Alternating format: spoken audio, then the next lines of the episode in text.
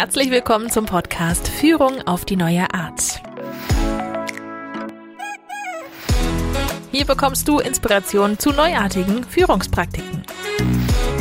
Von und mit deinem Online-Team-Coach Peter Klar.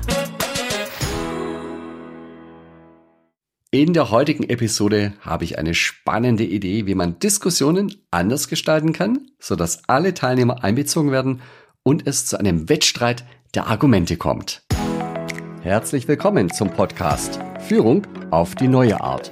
Mein Name ist Peter Klar von schwarmcoach.de. Hier bekommst du Inspiration zu neuartigen Führungspraktiken für mehr Erfolg und ein zufriedeneres Team. Der Podcast für Führungskräfte, die auf Augenhöhe mit ihrem Team führen wollen. Ja, möglicherweise kennst du das auch. In den Diskussionen, die man da führt, gewinnen immer dieselben.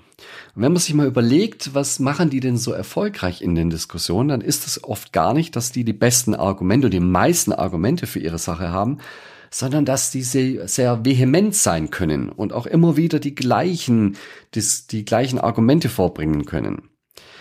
Und eigentlich ist es gar nicht so toll. Ja, eigentlich möchte man ja gute Argumente hören und möchte das gute Argumente gewinnen und nicht derjenige, der am penetrantesten immer wieder lautstark seine Argumente vorweist. Also für gute Entscheidungen braucht es nicht Penetranz, sondern da braucht es gute Argumente. Und vielleicht kennst du das auch. Bei mir ist es im Umfeld so, wenn ich in manchen Besprechungen sitze, dann weiß ich schon ganz genau, wenn es zur Diskussion kommt, am Ende bleiben die zwei oder drei Personen übrig und der Rest zieht sich irgendwann mal zurück. Also ganz typisches Muster, es reden immer die gleichen, der Rest klingt sich irgendwann mal aus. Ja, da sind einfach die Fähigkeiten unterschiedlich entwickelt.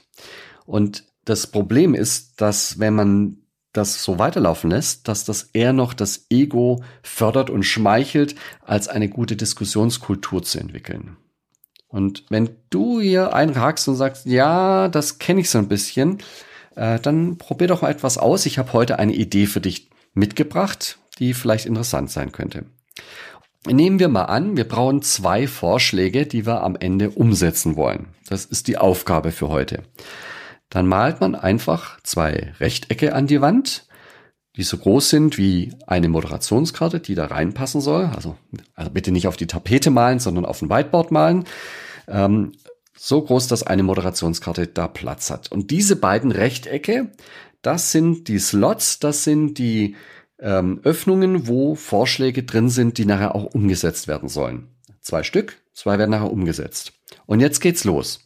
Jetzt bittest du alle Teilnehmerinnen und Teilnehmer, zwei Vorschläge aufzuschreiben. Auf Moderationskarten. Und natürlich muss man irgendwie eine Reihenfolge bilden von dem Kreis, wer, wer nacheinander dran ist. Und dann geht es nämlich reihum. In der ersten Runde äh, geht's damit los, dass die ersten beiden Glück haben, weil die können einfach ihre erste Karte in den ersten beziehungsweise zweiten Slot reinhängen und sind damit fertig und setzen sich wieder hin und äh, hören aufmerksam zu. Danach sind alle weiteren Teilnehmerinnen und Teilnehmer dran und die müssen sich immer überlegen, ähm, mit ihrem Vorschlag, äh, welchen der beiden Vorschläge, die jetzt an der Wand hängen, sie herausfordern wollen. Sie entscheiden sich auf den, für den rechten oder für den linken Vorschlag und sagen das dann und sagen, okay, ich fordere diesen Vorschlag heraus und dann bringen sie ihren eigenen Vorschlag und argumentieren, warum ihr Vorschlag besser ist als der Vorschlag, den sie herausfordern wollen. Dann kann natürlich das ganze Team nochmal Fragen stellen zu dem Vorschlag, der da neu gebracht wird, was man sich dabei gedacht hat. Wobei das legitim ist, dass ein Vorschlag noch nicht äh, in allen Belangen ausformuliert ist. Da kann auch sein, dass man irgendwie sagt, hm, die Antwort muss ich schuldig bleiben, habe ich mir noch nicht überlegt. Ist ja alles legitim. Wenn dann soweit alles klar ist, dann kommt es zur entscheidenden Frage, nämlich behalten wir den Vorschlag, der jetzt an, in dem Slot drin ist, oder hat der Herausforderer oder die Herausforderin gewonnen und wir tauschen ihn einfach aus. Und dazu stimmt das Team ganz kurz ab. Mehrheit entscheidet wird, die, wird der neue Vorschlag übernommen oder behält man den alten Vorschlag? In jedem Fall ist der Kandidat dann fertig und es geht weiter mit der nächsten Person in der Runde, bis alle einmal dran waren. Dann geht's weiter. Es gibt ja noch eine zweite Runde, weil ja jeder zwei Vorschläge hat.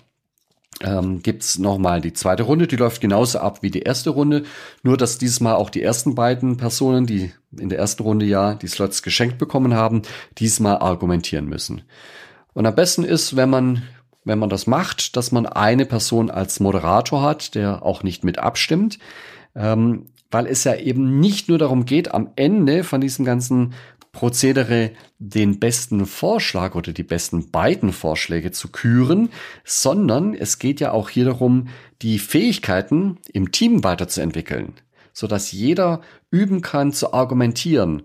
Ja, wie lange muss ich argumentieren? Welche Argumente stechen denn für die Personen am besten? Wie langweilig das Publikum nicht, ja? Das kann man alles üben und, und zwar jeder gleich, weil jeder drankommt und nicht ähm, der Lauteste nimmt sich das Wort und redet dann äh, eine Viertelstunde, sondern jeder ist ja reihum dran und darf argument und muss argumentieren. Ja, das ist also eine wunderbare Lernsituation für alle Teammitglieder. Ja, und wichtig auch als Moderator ist, dass man falls sich das Team Regeln gegeben hat, könnte zum Beispiel ein Zeitlimit geben, dass man maximal, ich sage jetzt mal, drei Minuten argumentieren darf. Dann ist wichtig, dass ein Moderator auch diese drei Minuten einfordert und dann sagt, die drei Minuten sind um. Will das Team noch mehr hören oder ist jetzt Schluss? Ja, ja oder es könnte auch eine Regel sein, dass nur Verständnisfragen zugelassen sind und keine Diskussion ähm, zulässig ist, sondern derjenige, der vorne steht, muss argumentieren. Ich kann Verständnisfragen stellen, aber ähm, es soll nicht zu einer zu einem Für und Wider Diskussion in, im Plenum kommen. Ja, das könnte eine Regel sein.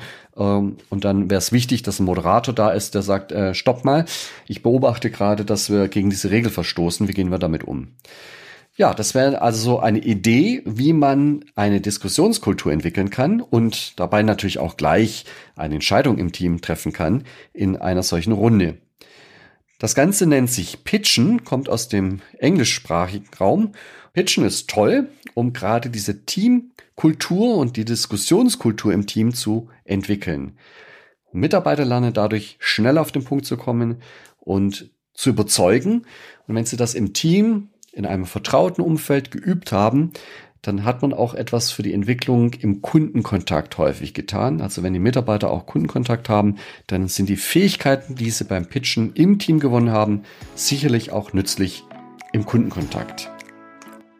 Ja, wenn du das Ganze diskutieren möchtest, dann komm doch einfach in unsere Xing-Gruppe Führung auf die neue Art. Und wenn dir der Podcast gefällt, dann sei so nett und abonniere ihn einfach. Das war der Peter von schwarmcoach.de.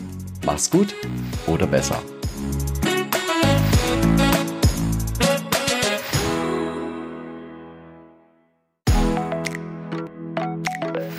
Das war Führung auf die neue Art mit deinem Online-Team-Coach Peter Klar. Willst auch du ein starkes Team entwickeln? Auf peterklar.de findest du noch mehr Inspirationen, wertvolle Informationen sowie nützliche Werkzeuge. Also schau gleich vorbei auf peterklar.de.